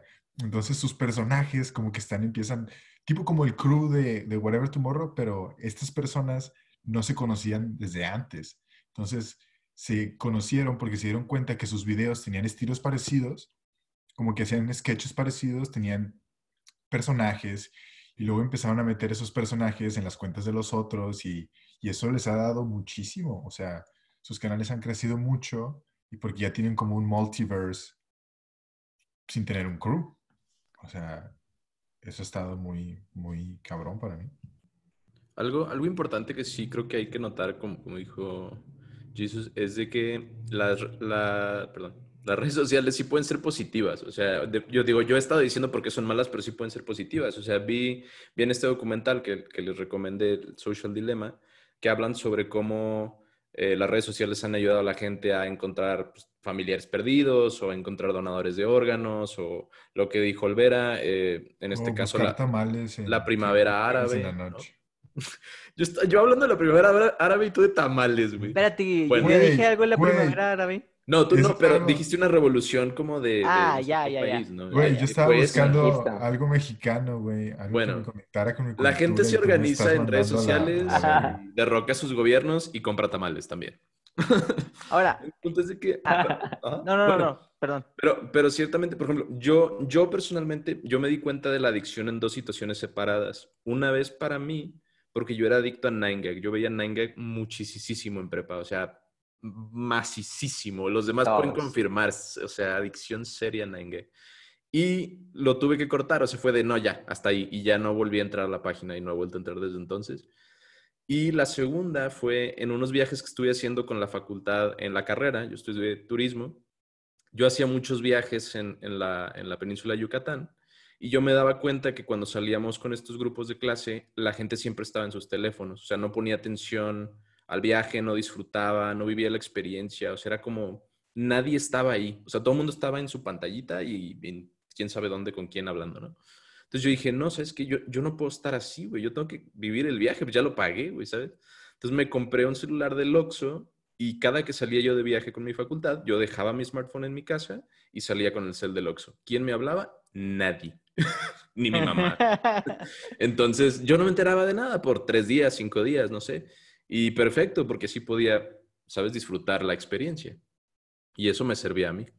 Qué buen truco, Monkey. Tú da- Buen truco si, si, si, digo, si eres adicto, ¿no? Porque cuando tomamos el viaje del road trip, yo no recuerdo ningún momento donde hayamos estado de que todos en el celular, ¿sabes? O sea, creo que también no- nos estimamos lo suficiente como para pasarla bien. Digo, yo he tenido también citas, así como tú dices, Monkey, que la morra está pegada al celular y son... No, a veces me pasa mucho que las típicas personas que siempre están pegadas al celular son las que luego no te contestan de que cuando les mandas un mensaje. Que está bien, bien odioso eso, yo odio eso. Pero bueno, me quería pasar al siguiente tema, que era de influencers. Eh, y si bien ya los hemos tocado poquito cuando hablamos con Leo, cuando ah, hicimos lo de YouTube, ahorita me gustaría que ustedes me dijeran que por qué siguen a ellos. O sea, les quieren dar atención, que se quieren comparar con ellos, se quieren inspirar. ¿Cuál es su razón para seguir influencers en las redes sociales? Mira, a ver, no, que, que vaya Raúl. Yo, yo rápidamente quería empezar porque no tengo mucho que decir, porque yo no, o sea, como que ni siquiera entiendo bien el concepto de influencer. O sea, no pienso que yo siga a ningún influencer. No sé, no creo. Entonces, bueno, nomás lo quería poner sobre la mesa. O sea, ¿qué, qué, qué nos estamos refiriendo con influencer? ¿Sí? Pues, sí, güey, como me que- sentí bien viejo, güey, pero bueno. Ya te Ok. Bomber. a Yo- ver, yo- mira. Para- Ah, bueno, sí, mejor para tú, Carlos, sí. porque No, no, no. siento que lo has de tener ahí investigado. No, no, no, no, no, no más quería aclarar. Roy, cuando me refiero a influencer, me refiero a estas personas de redes sociales que tienen muchos seguidores y que la gente normalmente hace, sigue o copia lo que ellos hacen. No te estoy diciendo que, bueno, tú, ninguno de nosotros es influencer, eh, pero alguien, no, no tiene que ser incluso verificado, porque hay gente que lo siguen 3.000 personas, no están verificadas, pero cuando quiera tienen esa voz en una sociedad, ¿no? En un grupo de personas. Entonces eso sería como un influencer. Pero hoy se queda pensando, quién sabe. A ver, mira, déjame, te comparto algo, Roy. Ah, bueno, de hecho, nada más le quería contestar a Monkey algo eh, y lo voy a poner con lo de los influencers. Es el hecho de que, ah, como todo lo que es nuevo, las personas se, se sobresaturan. O sea, es así de que lo consumen mucho y luego dicen, ay, no manches, está mal consumirlo tanto. Eh, y siento que hubo una época en la que todas las personas estaban en los celulares y nosotros estamos aprendiendo a utilizarlos. Siento que ya hoy en día, por ejemplo, yo me la paso bien chido y lo voy a tomar así como que algo que dijo Olvera, que dijo, creo que nos apreciamos lo suficiente para vernos en persona. Y siento que ese, es- ese comentario está muy cierto, pero yo vi- viviendo, porque llegué a vivir con mi amigo el influencer, también aprecio mucho el hecho de que a él le gusta tanto su craft o lo que él hace, que cuando salíamos y me decía, oye, vamos a levantarnos en la mañana para ir a tomar fotos. Eso como tal estaba chido. O sea, el recuerdo de las fotos que podrían ser yo caminando por el bosque y me decía, no, pues adéntrate por ahí, devuélvete y lo que sea. Y no era, o sea, no sé, siento que hay un bloque en el que las personas piensan, ay, no manches, o sea, no quiero que se vea muy fake, o, no, o sea, quiero que se vea normal, pero es así como que dicen, no quiero que se vea tanto como un influencer, ¿saben? O sea, quiero de veras disfrutarlo. La típica de Entonces- como si no me diera cuenta. Ándale. Entonces, lo que pasa es que con mi amigo, o sea, literalmente, sí, sí te dice eso, pero no se siente awkward porque es así como que un poquito planeadito. ¿no? Y yo siento que eso va más de acuerdo cuando te juntas con un fotógrafo. O sea, yo, y es algo que le estaba diciendo a Irving. Le dije, oye Irving, ¿sabes qué? Yo siento que ahorita las personas se están comparando mucho con los influencers. Y ahí es en donde ya hago el tidying de las cosas. Roy, un influencer, desde mi punto de vista, eh, es un nombre muy vago o es un título muy extraño, porque un músico es un influencer, un actor es un influencer, un político es un influencer. Es más, un líder de un grupo de cinco años es un influencer. Ahí te va. O sea, en el momento, eh, la misma palabra te está diciendo que estás influenciando a alguien. Entonces, yo, por ejemplo, no me quiero considerar influencer, pero yo sé que influenció a varias personas que me siguen. O sea, no es como que tenga un chorro de seguidores, pero sí hay respuestas y sí hay personas que, o sea, me siguen y que es un poco extraordinario que me sigan. Y me siguen porque me encontraron a base de mi amigo el influencer. O sea, tengo seguidores de India, tengo seguidores de Alemania, tengo seguidores de Nueva Zelanda, de Tokio, de Estados Unidos. Y nada más tengo, mira, es más, para no presumirte ni nada. Porque no es, no es, no es gran, con mis números. Mira que no es, no es gran número. No es un gran número, o sea, tengo 2.461 seguidores. O sea, no es como que tenga 10.000, porque una persona de aquí a Saltillo puede tener 10.000 y todas son de Saltillo, sacas. Entonces, eh, siento que es en el momento en el que, por ejemplo, pues aquí yo puse, escribí, un influencer puede tener 10 followers. O sea, el de Recreo, el, ¿cómo se llamaba? Eh, Theodore T. Weiler. Ándale, TJ. TJ. TJ desde cierto punto es un influencer porque, o sea, estaba influenciando a todos a hacer las cosas de cierta manera. Y siento yo, o sea, y ahí es donde te digo, está bien raro porque yo he tenido esta conversación con mi amigo, el youtuber, y ah, como que puedes denigrar a alguien y también le puedes dar poder. O sea, puedes decir, ah, no manches, o sea, ve a la persona que se cree influencer que tiene 30 seguidores, o sea, no manches, eh, que va con esa persona porque está intentando, sacas. Y luego está la persona que ya tiene un chorro de influencers y aún así los denigran y les dicen, ah, no manches, mira la persona que tiene como 10 mil seguidores, pero o sea, ¿a quién está influenciando? A nadie. O también les puedes dar poder a un niño chiquito, imagínate que sea tu sobrino y que quiera hacer videos de tarjetas de Pokémon o algo y que dices, pues está chido, o sea, sí, déjalo que quiera, así como que influenciar, pero no tanto influenciar. Siento yo que le estás dando un segundo título a alguien, o sea, como un músico. Es un influencer, sí, pero como tal es un músico. Y este niño tal vez no quiere ser influencer. O sea, nada más quiere ser un chavo que le gustan tarjetas de Pokémon y que quiere compartir la historia y lo que sea, y va a tener a varios seguidores que les encanta cómo este niño comparte esa información, como bien este Carlos sigue a Peter McKinnon, que es un fotógrafo, también es influencer sigue a Marcus Brownlee, que es, hace reviews de tecnología, pero hace reviews de tecnología. También es una influencer. E, está, está muy rara esa palabra como tal, porque es un, es un adjetivo, siento yo. O sea, es una segunda palabra de un título. Sí, pero o sea, tenemos que tener ahí un poquito más de cuidado, porque si no, todos van a ser influencers. O sea, Sí, ya como que se perdió el término. por ejemplo, yo, yo concuerdo en esa parte en la que o sea, todo el mundo puede influenciar a cierta cantidad de personas y podemos considerarnos influencers en cierto sentido, pero, por ejemplo, lo primero que se me llegaba a la mente cuando mencionan de que influencer es como que una persona eh, icónica en su comunidad o en, en, el, en un grupo, pero de la comunidad, ¿no? Digamos, como de su ciudad, de que que tiene seguidores y luego, o sea, ya sea porque, no sé, este, o sea, es muy bueno relatando historias o cosas muy personales de ellos mismos, pero también que promocionan cosas, o sea, dentro de, de sus, no sé, como que de su, de su día a día.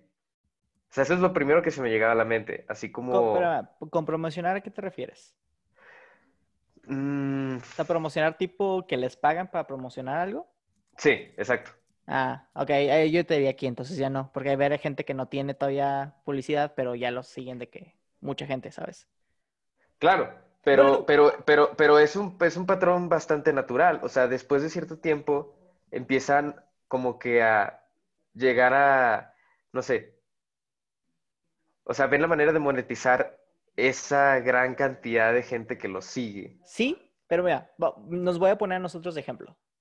Nosotros no como individuales, como el grupo de Homebrew, ¿considerarías que somos influencers? Porque ya tenemos, ya tuvimos un patrocinador.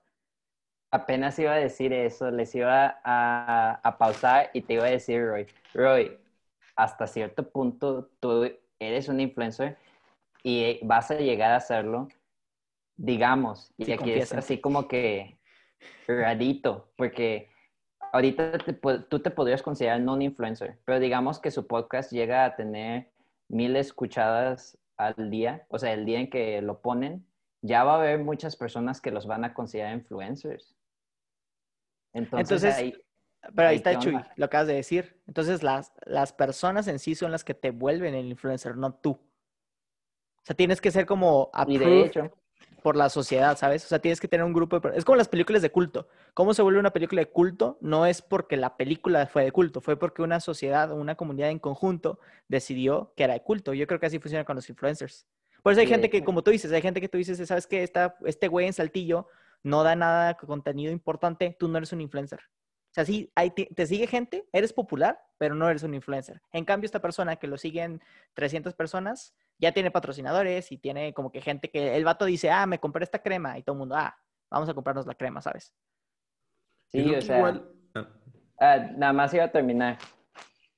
No hay ninguna persona que inf- o sea, bueno, que yo conozca, eh, y con- he conocido a varios youtubers y lo que sea, no hay ninguno que se considere influencer. Siempre que dicen, yo soy influencer, dicen, entre comillas, dicen, yo soy influencer, porque no se sienten influencers. O sea, y yo creo que va al término que acaba de decir Olvera. O sea, eso es algo que alguien te pone. Ellos, como tal, siempre dicen, o yo soy creador de contenido, porque no les gusta decir que son youtubers, porque es así como que, sí, soy un youtuber, pero si, por ejemplo, esto fuera un perfil de LinkedIn, soy un editor, soy videógrafo, soy escritor.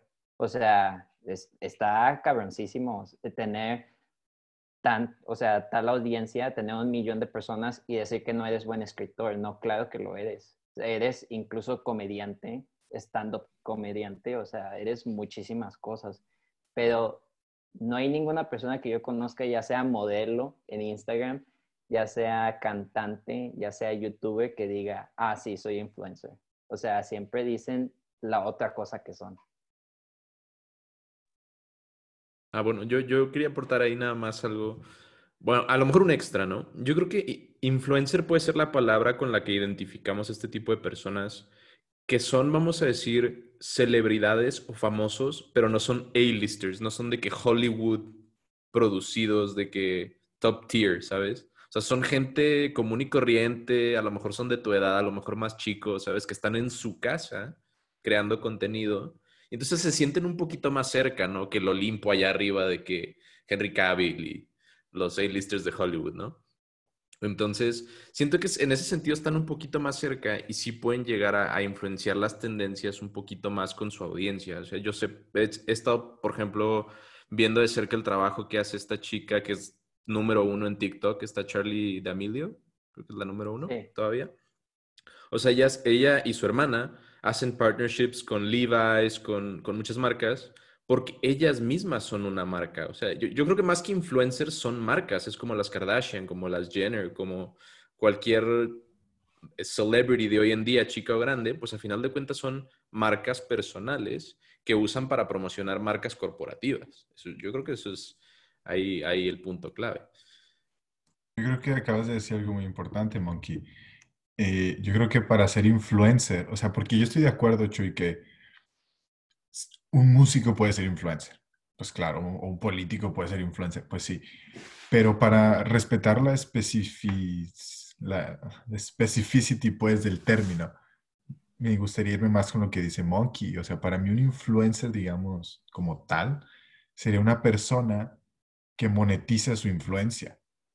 O sea, que su career o su pinche trabajo es el de influenciar a otras personas y el ver la manera de que monetiza esa influencia para poder vivir de eso. No vivir de su música, no vivir de su política, sino vivir de su influencia, pues. A ver, Martin Luther King era influencer. Sí.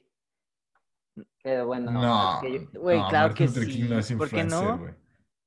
por qué es no. distinto, güey. Pero ¿cómo es Porque- distinto? No es mira, mira, si Martin Luther King hubiera existido con redes sociales, hubiera tenido marcas que lo apoyaran, hubiera tenido gente que lo siguiera, hubiera estado verificado, ¿sabes? Exacto. Yo, yo creo que ahí, ahí hay un punto clave, yo quería llegar a eso, qué bueno que lo dijiste, porque más que muchos influencers se dedican a influenciar las tendencias del mercado, a que tú compres un producto que ellos promocionan. Pero yo miré un poquito más allá, donde hay influencers que marcan la tendencia en causas sociales, o sea, que son activistas o que marcan la pauta en, en actitudes eh, sociales. Yo, yo voy a poner un ejemplo mío. Yo sigo una, vamos a decir, influencer que se llama Rebeca Schurenkamper, es mexicana, y ella es activista y ella tiene contenido muy, muy wholesome, muy positivo y realmente como que le da sustancia a su contenido. Y eso a mí me gusta mucho, más que tener un contenido, vamos a decir, hueco, no por menospreciar el craft de otros, pero, o sea, no, no está vendiendo gomitas o vendiendo píldoras o productos o test de adelgazar, ¿sabes? O sea, está, no sé, marcando tendencia social, además de promocionar de vez en cuando, no sé, unos tenis o lo que sea. Pero pues de algo tiene que sacar lana la morra también. Digo, se vale. Yo, yo retomaría, Monkey, lo que mencionaste de marcas. Y creo que eso es algo muy importante, porque las personas, incluso, digo, yo sé que ustedes casi no usan redes sociales, eh, pero me voy a poner a mí de ejemplo. Yo tengo una marca en mi perfil de, de Instagram, porque no, no tomo fotos de lo que sea, tomo fotos de, de lo que a mí me gusta, que es retratos y paisajes, y a mí mismo, porque pues, me caigo bien. Este, en mi LinkedIn, mi LinkedIn también tengo mi marca de, ¿sabes qué? Aquí es, los lugares donde he trabajado, estos son los proyectos que he tenido. Entonces, muchos influencers, Roy, en el caso, imaginando que Martin Luther King lo ponemos en el año 2020, en All Black, uh, All Black Lives Matter, hubiera estado po- posteando cosas, hubiera hecho el Black Monday, hubiera estado usando sus ha- hashtag eh, MJR, ¿sabes? ML, no sé, no sé cuáles son las siglas de Martin Luther King. ML, M, Martin Luther King, MLK. MLK. Hubiera decir MLK 2020, ¿sabes? Entonces, no, no tienes que vender un producto. Los productos son como que lo adicional, ¿sabes? Es como que esa, ese add-on de, oye, estás teniendo estas cosas o positivas o estás generando ruido tipo los Paul Brothers. Entonces, ten, te voy a dar tu, tu, tu, no sé, tu línea de lo que quieras. Y luego están los otros influencers que, que porque les, a las marcas les gusta el, no sé, ponle tu Mr. Doodle, que es este artista que, que pinta doodles y así. Eh, Adidas, no, sí, Adidas sacó unos tenis especiales con él, ¿sí? Pero él, previo a, a tener marcas que lo patrocinaran, él ya fue creando su audiencia, se fue haciendo influencer. Yo Sí, nada o más sea, quería, a ver, perdón. pero No, rápidamente estoy, estoy de acuerdo que si lo vemos de esa manera, pues Martin Luther King sería un influencer porque, pues, influencia. Pues sí, pero, o sea, para mí, si lo decimos de esa manera, todo el mundo es influencer. O sea, No, porque digo, es como, es como las películas de culto, güey. No todas las películas son de culto. Tienes que No, tener bueno. esa comunidad que tiene el respaldo. Por eso te digo, nosotros o tú mismo no te puedes llamar influencer. O sea, nosotros, bueno, tú, tú jamás puedes decir soy influencer si alguien más externo o más bien un grupo de personas externas te empiezan a llamar, ah, sabes que Roy Carrillo es influencer. Sí, de hecho, siento que va por ahí porque, por ejemplo, a lo que dijo Monkey de marcas, ¿por qué piensas que las tiktokeras son marcas? Tú les diste ese, ese nombre de que son marcas, sacas, porque va a haber muchas niñas chiquitas o jóvenes que van a, nunca van a pensar que ellas son marcas. O sea, piensan, ah, nada más son tiktokeras. Es más, tal vez ni siquiera piensen que son influencers. No, no, no me refería como, ah, eres una marca, sino que ellas tienen su marca y, su marca es ellas mismas, ¿sabes? O sea, no, no, e- ellas no están, tipo, promocionando eh, Sara, O sea, ellas están promocionando su propio estilo de ropa. Entonces, digo, se vuelve como un... un- creo que eso tiene más sentido en inglés, decir, son brands, ¿no? O sea, el, el nombre de, hoy te dices de Joy Kidney, es una brand.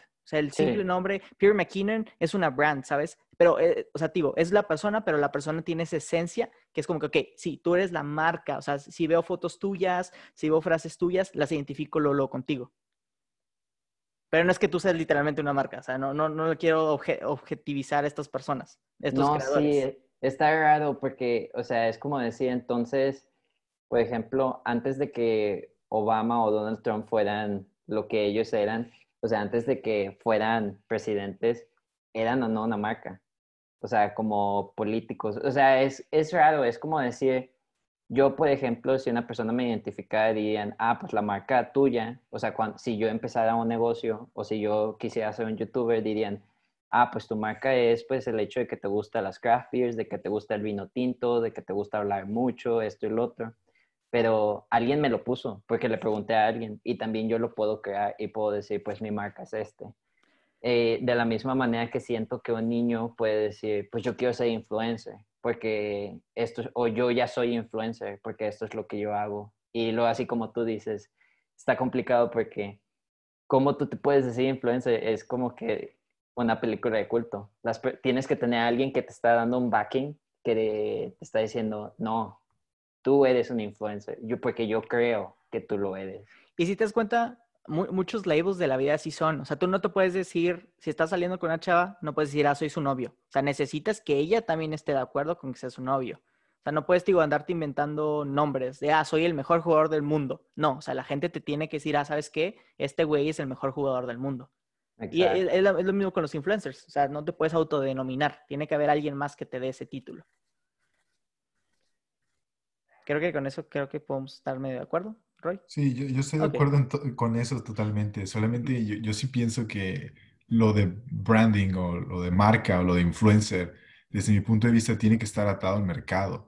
Por eso, desde mi punto de vista, Martin Luther King no era un influencer, o sea, él no estaba vendiendo mercancías, tal vez estaba vendiendo como una idea, pues, pero desde mi punto de vista, eso no, eso no entraría como en el término de influencer, que para mí es como un término nuevo que surge a partir de las redes sociales, en donde tú puedes literal crear una marca para vender cosas desde tu influencia. Por eso para mí Martin Luther King no sería un influencer. O sea, no que esté en desacuerdo, simplemente como que mi término está un poquito más restringido para poderle, en- no sé, intentar en- analizarlo un poquito más. No, te entiendo. Y creo que viene más de, hay, yo, en mi parecer, hay más influencers malos que buenos. En el sentido que mu- yo siento que muchos de ellos se metieron al business como una manera de ganar dinero, en lugar de, como lo hablamos en el episodio de hobby, ¿no? O sea, hay, y, y se da- te das cuenta, güey, por, la- por las marcas que lo patrocinan, por cómo ellos dan sus sponsorships, dices que este güey lo buscaron a él por lo que hace. Y este güey, él buscó la fama, él buscó las marcas. Y creo que los Paul Brothers son un claro ejemplo de eso. O sea, ellos buscaron como... Y, y ves ese, esa actitud nefasta y luego ves otros creadores de contenido que es como que, ah, contigo me siento más a gusto, más tranquilo porque siento como que eso más normal, ¿no? Qui- Quiero dar un input súper breve y luego Mike quería decir algo. Este, nomás por lo que dijiste, Olvera, los Paul Brothers para mí son absoluto cáncer, güey. Creo que tenemos que poner mucha atención, güey, a quién, va- valga la ironía, le ponemos atención, porque nuestra atención ahorita vale dinero. O sea, a quién le estamos poniendo los ojos encima en la pantalla del celular y a quién le estamos dando likes y shares y clics es dinero. Eso es automática monetización. Entonces, si el contenido que estás viendo es basura o la gente a la que estás viendo es basura, güey, pues estás apoyando ese tipo de personas, güey. Entonces hay que, hay que estar ahí, ¿no? Eh, eh, ¿Cómo se dice? Cautious. Sí. Yo lo que quería decir era que, bueno, todo esto de las redes sociales es demasiado nuevo y demasiado rápido para todos. Mucho tuvo que ver con la tecnología. Eh, pero realmente culpo a la tecnología de esto. Y en el sentido que, por ejemplo, otras cosas, por ejemplo, medicinas, se prueban y duran muchas cosas para, en trials para salir al mercado. O sea, digamos, si no fuera porque la, por la contingencia ahorita, pero si este virus hubiera sido como que algo así muy leve, saldría en unos 5 o 6 años después de las pruebas y, y todo eso. A lo que voy es que para la tecnología no existe ese tipo de limitaciones o de estudios de qué repercusiones puede tener en la sociedad o en el individuo. Entonces, para la tecnología casi siempre, o bueno, es mejor dicho, siempre es lo sacan al mercado y en el, y en el proceso es veamos qué es lo que sucede eh, o qué es lo que puede, o cómo la sociedad vaya, vaya a reaccionar. Nunca es, se analiza antes de qué es lo malo o lo malo o lo que le podría suceder a nosotros si lanzamos esto. No, no, Y- Ah, perdón, Mike, no, no te quiero interrumpir, Ajá. pero sí te quiero interrumpir.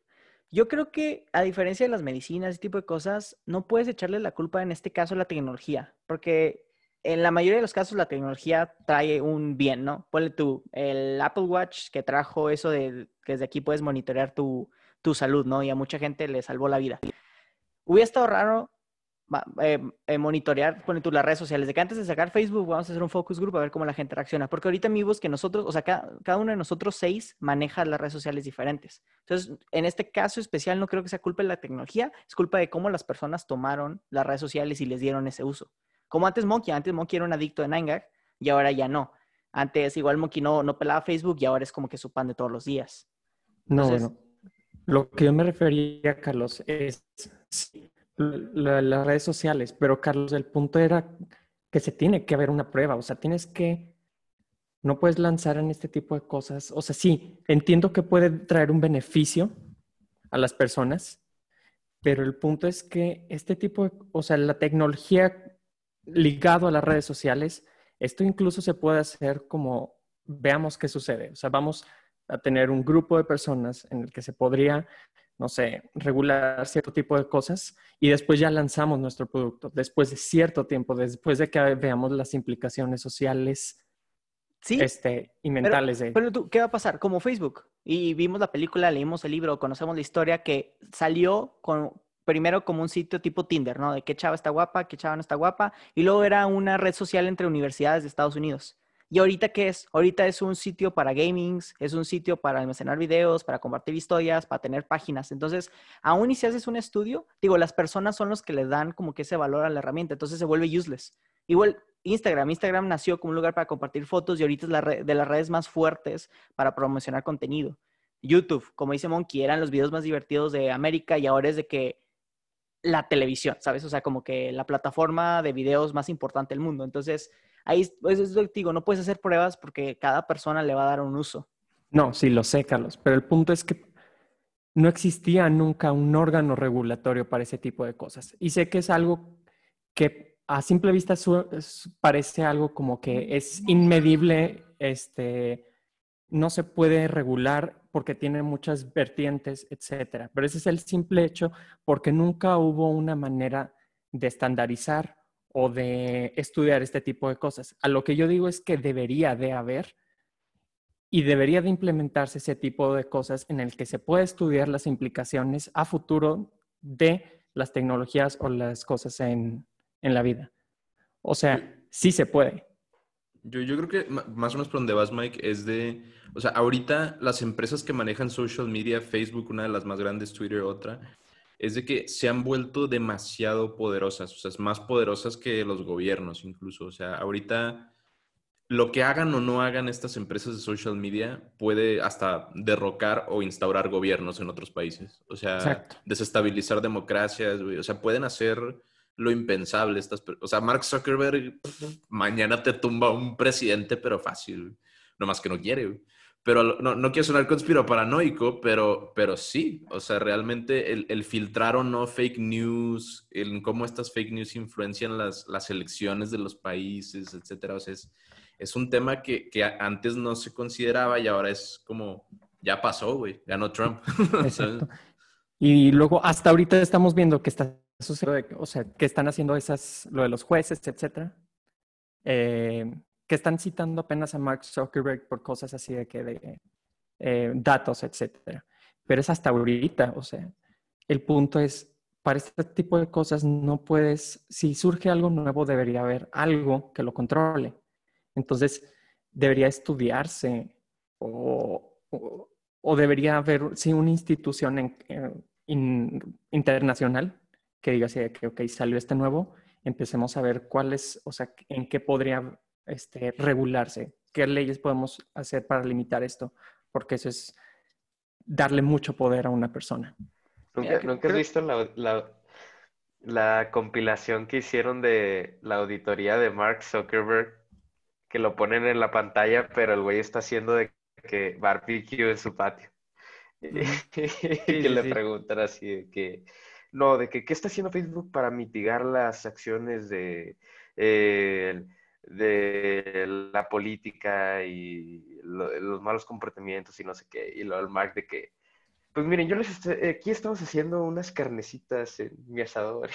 A ver, Eh, Miguel, yo creo que estás tocando en un tema importante. Tío, todavía, tengo varias cosas que decirte, pero tengo, tenemos el tiempo encima. Entonces lo dejamos para una segunda parte. y Jesus, ojalá nos puedas acompañar. Claro, porque ahorita claro. ya, ya nos pasamos un poquito del tiempo. Entonces, eh, díganos, háganos saber qué les pareció este capítulo, si están eh, a favor, en contra de unas cosas que decimos. Jesús, Jesus, Chuy, muchas gracias otra vez por acompañarnos. Dime, ¿dónde te pueden encontrar? ¿Dónde puede seguir la gente? Si quieren, pues en mi Instagram es jesús.fuentes sin la última E, porque no, no estaba ese nombre de usuario porque lo podía tener en Instagram. Esa es la red que utilizo más. Y en YouTube espero que me puedan encontrar. O sea, mi canal es Jesús Fuentes, tal vez no les salga de volada, pero de todas maneras eh, siempre dejo los links en las biografías de, bueno, en mi biografía de Instagram y ahí comparto historias sobre los posts. Ah, también lo pueden encontrar como The Chillings en Spotify y pues en varias otras plataformas como Google Podcast y así, pero todos utilizan Spotify. No te preocupes, aquí como quiera en la descripción del episodio van a poder ver y darle clic para seguirte. Esto fue todo por hoy. Muchas gracias por escucharnos. Si les gustó el episodio, no olviden compartirlo con sus amigos y dejarnos una reseña en Apple Podcast para ayudar a crear una comunidad más grande. Nos puedes encontrar en Twitter como arroba homebrew-p o en Facebook e Instagram como arroba hmbpd. Ahí pueden comentar, darnos sugerencias, hacernos preguntas e interactuar con nosotros. Estamos en todas las plataformas un podcast. Tenemos el siguiente martes con un nuevo episodio. Nosotros somos Jesus, Miguel, Luis, Raúl, Irving y Carlos. Nos vemos en la próxima.